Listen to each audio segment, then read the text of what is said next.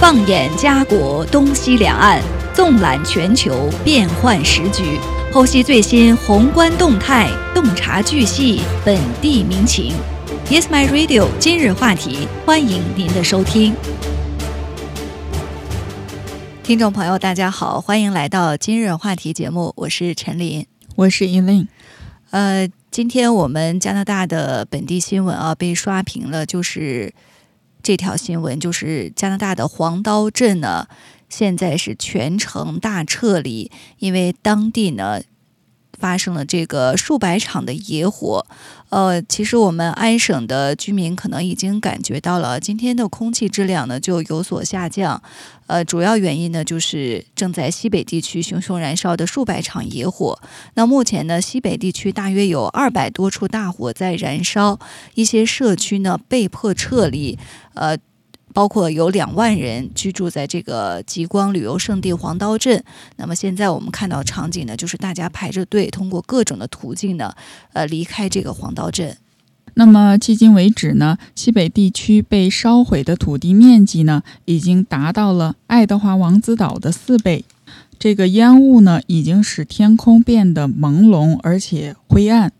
呃，而且目前呢，烟雾正在向东移动。促使了加拿大环境部发布了特别空气质量声明，提醒加拿大人呢要关注健康风险。运营监测网站 FireSmoke.dot.ca 的公司 Blue Sky Canada 提供图片显示呢，周四萨省和曼省大部分地区呢都受到了影响。环境部在今天上午的八点，针对萨省、曼省。和安省西北部地区呢，发布了特别空气质量声明。声明中也写道，野火烟雾造成的空气质量会在短距离内波动，每天呢都有很大的变化。嗯，我们看到这个地图显示啊，昨天晚间，呃，萨省的烟雾呢有所减少，呃，开始严重污染到曼省。那环境部预测，今天晚些时候。呃，Lake Winnipeg 周边地区的空气质量等级呢，将达到七级左右。那在周四晚间呢，烟雾还将覆盖安省北部的大部分地区，并且呢，继续向东移动。呃，在午夜后呢，一些烟雾也将集中在大多伦多地区，并且在黎明时分呢，达到最强。环境部的预测显示呢，今天多伦多的健康风险很低，但是这种情况可能会改变。呃，今天中午，烟雾将向南蔓延至纽约市，向东覆盖加拿大的首府。预计到今天晚上呢，安省将被黄刀大火的烟雾覆盖，蒙特利尔地区呢也将受到影响。到明天的凌晨呢，一些烟雾可能会进入到新布伦瑞克省。在卑诗省内陆和阿尔伯塔省南部呢，燃烧的大火预计呢也会污染邻近的省省份，像卑诗省的呃 p a t i c t o n、Vernon、c a s t l g a 和 Cranbrook 社区呢，空气质量指数可能超过十。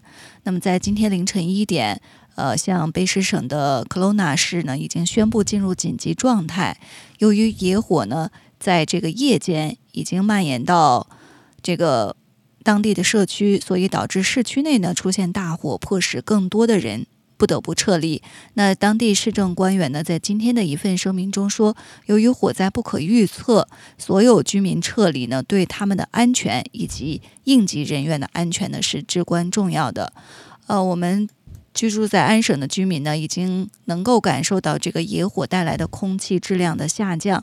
那可以想见，在这个黄刀镇或者是卑诗省的一些地区，那当地的居民面临的这种熊熊燃烧大火的恐慌。呃，加拿大的极光圣地啊，黄刀镇，我们都知道，过去大家一说看极光，都会想到首选去黄刀镇。当地呢，在本周一，也就是八月十四号，就已经宣布进入紧急状态。那么，在八月十六号就宣布了这个全城的疏散令。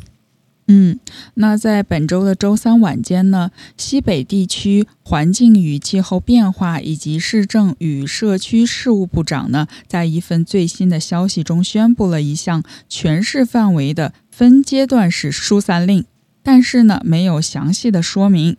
疏散令中也指出了住在 Ingraham Trail 沿线，呃几个城镇呢处于最高的风险，应该尽快的撤离。其他地区的居民呢，可以在周五的中午之前撤离。部长肖恩·汤普森在接受记者采访的时候呢，也表示，呃，我想明确一点，目前呢，我们的城市并非立即处于危险之中。居民有安全的时间窗口，可以通过陆路和空路离开城市。请所有的市民认真地对待这一命令，并且做好在周五前撤离的准备。政府表示呢，居民开车离开黄刀呢是安全的。那如果出现烟雾，那些从高速公路离开的居民穿过火灾活跃区时呢，就要得到护送。那政府呢还提供这个撤离的航班，但是只有那些无法通过公路撤离的人，呃，才可以进行登记。另外呢，政府鼓励免疫力低下或者呢是患有疾病的高风险人群呢进行这个登记来。坐飞机离开，呃，空中疏散计划呢，已经在昨天下午一点开始。那我们看到这个新闻啊，最新的消息，呃，两万人开始撤离黄道，所以目前的状况呢，就是高速公路可以说呢是堵得水泄不通。嗯，而且与此同时呢，我们可以看到这个加油站也在大排长龙，居民们都为这个逃跑在做准备。呃，此外呢。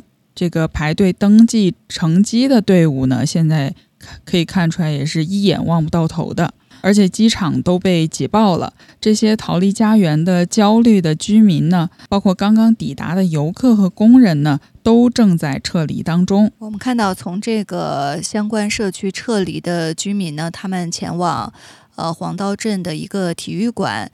呃，进行暂时的安顿。那室内呢，还有一些设施也可以供希望留下来的居民使用。但是政府也表示说，这些设施呢都是临时性的。那政府补充说呢，不建议呃乘船只撤离到岛屿或者木屋当中，因为空气质量呢预计还会下降。那西北地区呢，目前正在努力应对两百多场山火。烧毁的面积呢，已经是达到了爱德华王子岛面积的四倍。八个社区的居民已经被疏散，占该地区人口的百分之十五，接近六千八百人。呃，这个山火季节造成的人员伤亡呢，是无法估量的。呃，随着这个山火的逼近呢，撤离者们也是陆续的抵达到了阿尔伯塔省。他们沿途目睹了宛如世界末日般的场景。我们可以看到道路起火，汽车融化，而且房屋都被烧的只剩下了金属框架。呃，在爱德蒙顿郊区的一位居民爱迪生呢，他从位于 Han River 的家中出发，驱车十九个小时抵达了一个火灾疏散中心。呃，距离分娩还有几天时间的爱迪生说呢，这次旅行带他穿越了大约有一百人居住的一个小镇。爱迪生说，那个小镇几乎消失了，没有建筑物留下，只剩下融化着的金属框架，你甚至都看不清路标，因为它们全被大火烧融化了，树木也都变成了灰烬。放眼过去呢，只有灰烬和火焰。嗯，当地一个小镇啊，Enterprise 这个小镇的高级行政官呢就证实说，他们这个小镇呢，大约百分之八十的建筑物，包括住宅和企业都被摧毁了。那所幸呢，所有的居民都活着逃了出来。呃，就在几天前呢，这里还是一个充满活力的社区，现在呢，一切都消失了，真的是毁灭性的打击。呃，还有一位来自这个。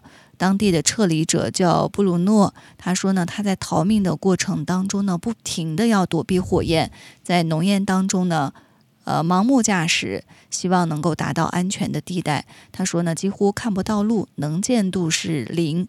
他唯一知道的是，呃，自己在路上呢冲进了沟里，因为当时呢他的车呃出现了这个倾斜。他说，最后当他从车里出来时呢，车子的一侧都已经烧毁了，呃。他还在关键时刻啊，给自己的儿子打电话。他说：“如果自己没能脱险，那记得我爱你。”呃，可以说可以想见啊，这些居民他们是没有办法，真的舍不得离开自己居住了一辈子的地方，而且在这种可以说危及到生命的时刻呢，呃，被迫离开家园，这种心情呢也是非常悲痛和失望的。嗯，嗯，还有一位来自，也是来自 Han River 的两个孩子的母亲蒙迪说到呢，在该城镇发布疏散令后呢，他的他们一家四口开车沿着高速奔向机场，路上的能见度已经很低了，他们甚至看不到路上的线条，几次开车都进了沟里，而且最恐怖的就是他们的汽车车身四周开始融化。他说：“你什么都看不到。呃，我们开车穿过余烬，我很害怕轮胎会破裂，我们的车会着火，然后就从余烬变成浓烟。”呃，她还说到，她与丈夫和两个孩子一起逃命，一个孩子只有十八个月大，另一个孩子六岁。在行驶的过程中呢，他们的汽车前挡风玻璃破裂，车辆开始融化并且冒烟。他称，这次经历对于每个人来说都造成了创伤，包括他的大儿子。呃，他的大儿子对他说：“我不想死，妈妈。”而且一直说了很多遍。最后呢，他打电话给九幺幺，他想的是他的电话促使他们关闭了道路，因为他们通过之后呢，道路就被关闭了。蒙迪他们一家是最后一批通过高速公路离开社区的人。蒙迪认为他们经历了最糟糕的情况，整个过程大约是二十分钟。他也回忆说：“老实说，这真的是太疯狂了。当时他在 Enterprise 小镇下车的时候呢，就绷不住哭了。呃，他们在这个小镇短暂的停留之后呢，一家人就继续前往阿尔伯塔省。嗯，这是几家呃幸运的这个逃离家园的居民啊，他们分享。”在这个逃离过程中的一些经历和感受。那截至目前呢，西北地区还没有山火造成人员伤亡的报告。加拿大总理特鲁多呢和西北地区的省长呃卡罗琳科克伦在本周呢进行了交谈，表示将继续在野火情况的发展过程当中嘛，呃。过程当中呢，保持密切的联系。那特鲁多办公室发布的一份一份声明中也写到说，呃，总理重申了加拿大政府呢为该地区和受影响社区提供持续援助的承诺。呃，说到这个黄刀的山火啊，我们一提到黄刀，大家都知道这个旅游胜地、看极光的一个胜地。那很多的网友呢，其实在此之前已经预定了未来几天的机票，现在呢可能还在犹豫是不是要取消行程。那当地旅行社已经发出了警示，说先别来这个地区。那最近呢，去这个黄岛旅游的朋友也密切关注当地的事态，最好呢是联系当地的旅游机构，呃，来了解详情，看自己是否还有机会呃前往观看这个极光，嗯。我们看到，在这样的一个灾难当中啊，呃，虽然他们失去了这个家园，但是目前呢还没有人员伤亡的报告。呃，昨天我们给大家报道的这个在美国夏威夷发生的山火，那死亡人数呢已经超过百人，很多人呢都来不及逃命。呃，所以在灾难当中的一个幸运就是目前呢所有的居民都在有序的进行撤离，呃，而且。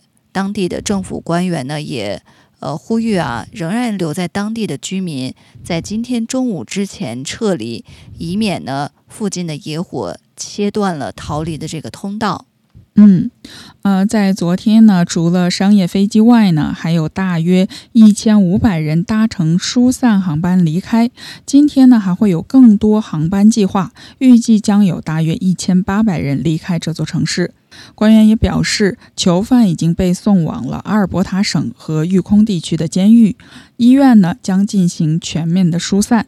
该地区的。其他的一些社区，包括黑 River 镇，本周早些时间呢，已经下令居民撤离。而且，随着野火席卷西北地区，加拿大的主要航空公司面临批评，称其没有采取足够措施来容纳希望逃离该地区或者是更改航班的乘客。有网民指出呢，撤离的机票是现在是一一票难求，加拿大航空以及西捷航空更是坐地起价。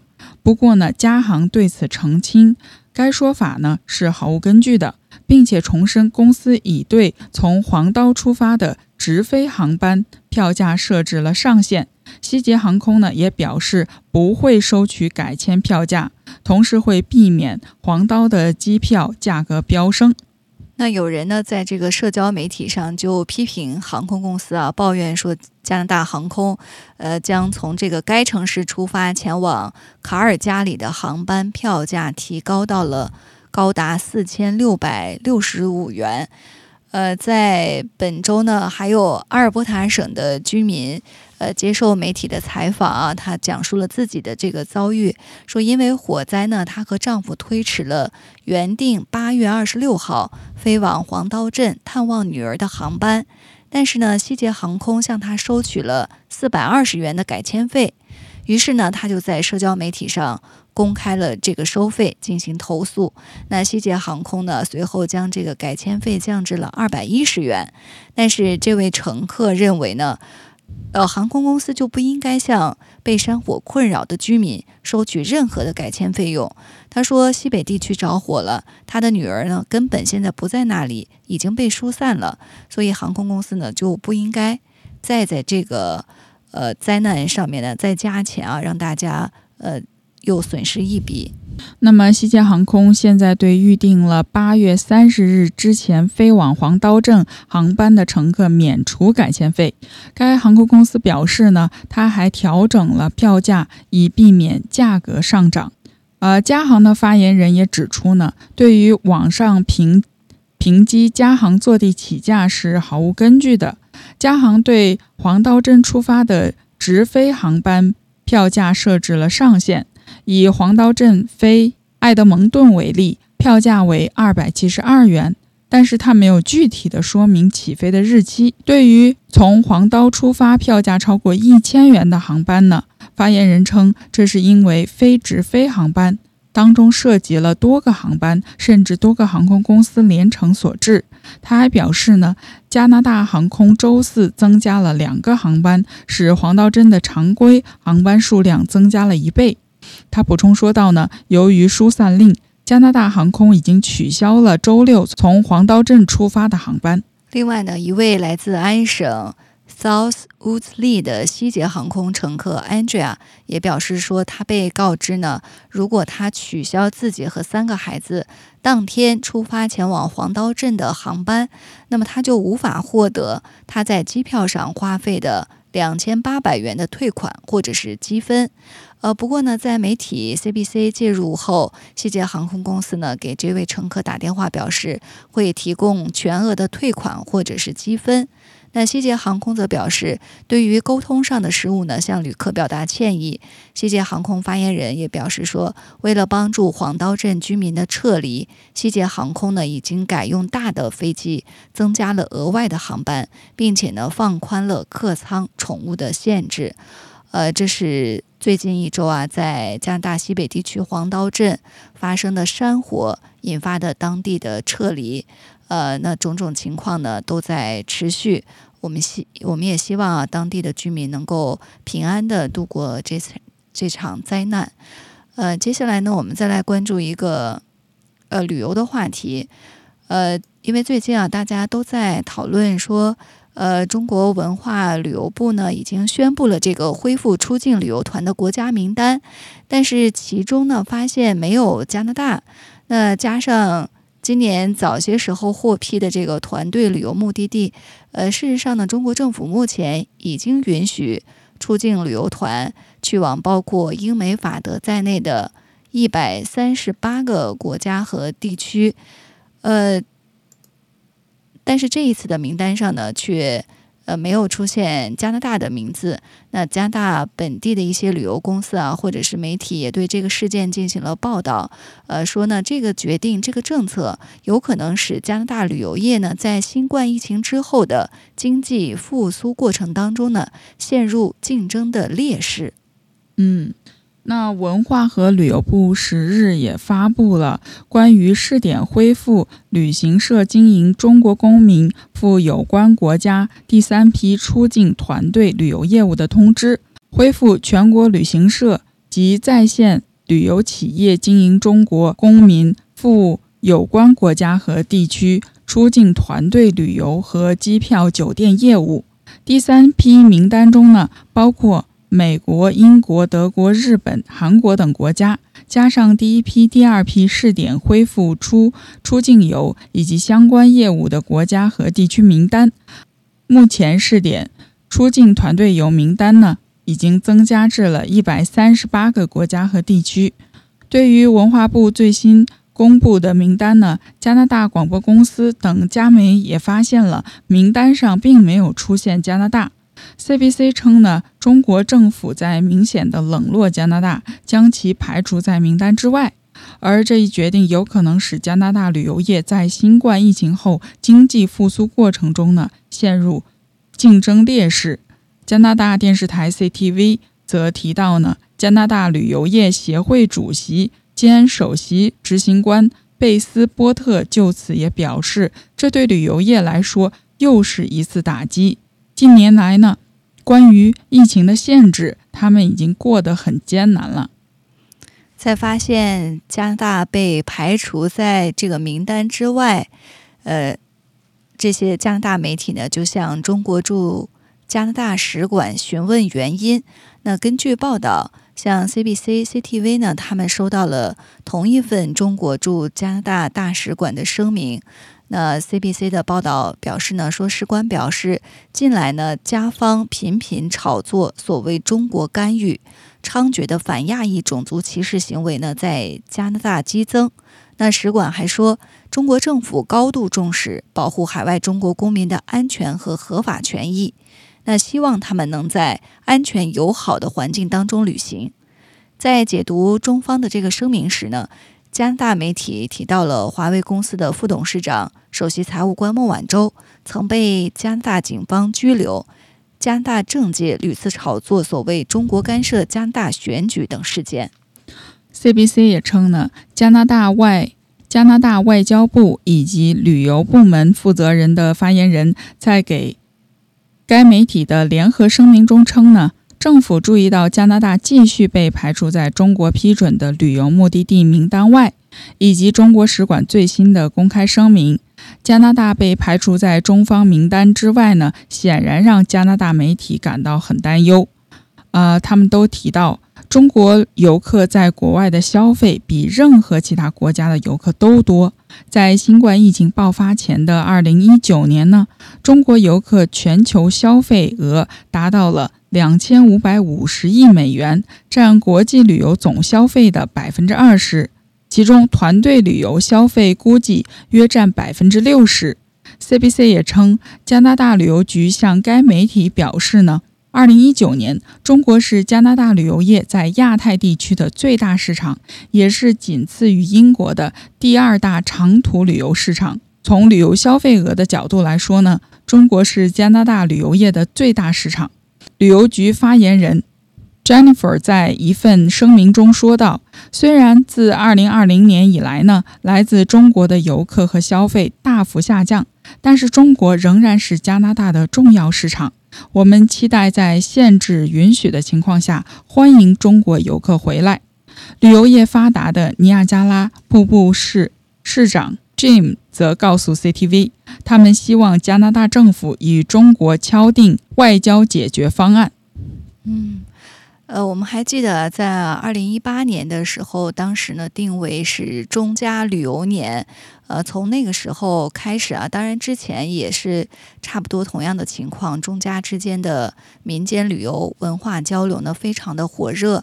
呃，但是之后呢，经历了这些种种事件之后，目前的中加关系处于。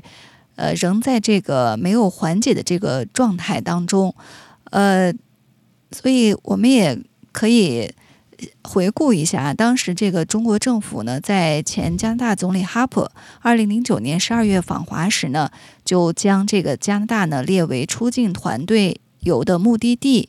此后呢，每年都有数万中国游客来到加拿大。呃，刚才我们也给分享啊，加拿大旅游局的这个数据呢，呃，可以作证。那显示呢，二零一九年中国是加拿大在整个亚太地区最大的游客来源国。呃，当然，疫情爆发之后呢，中国政府是完全禁止了旅游团的出境。那直到今年一月份呢，才逐步放开。呃，加中两国的关系呢？呃，可以说，在二零一八年底孟晚舟引渡案和两名加拿大公民被拘捕等事件之后呢，降至了冰点。呃，之后呢，加拿大油菜籽和肉类等产品对中国的出口，在二零一九年呢，也先后被中国海关以质量或者是安全的理由而叫停。那今年五月份呢，加拿大政府驱逐了中国驻多伦多总领馆官员赵卫。在此之前，多伦多和蒙特利尔。等地的中国警务站呢，受到了警方的调查。加拿大政府任命外国干预特别报告员，议会事务委员会举行关于外国干预的听证会。现在反对党呢，仍然在继续施压，要求对外国干预进行公开调查，并制定防止外国干预的专门法律，例如《外国影响力登记法》。加拿大旅游局发言人也表示呢，尽管自2020年以来，中国游客人数和消费额显著下降，但是中国仍然是加拿大的重要市场。我们期待欢迎中国游客在条件允许时回归。嗯，原本在疫情之后啊，呃，全球都在逐步放开，那加拿大呢，在疫情期间受影响的这个旅游业呢？也有望恢复，所以在中国政府呃出台这个第三批团队游的名单之后，加大被排除在外，加大本地的一些旅行社啊，还有旅游公司呢，也向政府发出了呼声，要求呢想办法来破解这个中加关系之下的旅游困局。呃，可以说呢，任何一个政策其实背后反映的呢，呃，不只是政府间的关系。像旅游啊，作为国家之间经济交流的重要部分，也会受到外交政策或国家政策的一些影响。所以，我们看一下未来这个旅游公司或者是旅游人士、旅游界的人士会不会对政府呢，呃，施加一些压力，能够在这种情况下呢，让加拿大的旅游业呢重新可以获得中国的游客。呃，我们今天的今日话题呢，到这里就结束了。非常感谢大家的收听，下期节目再见。再见。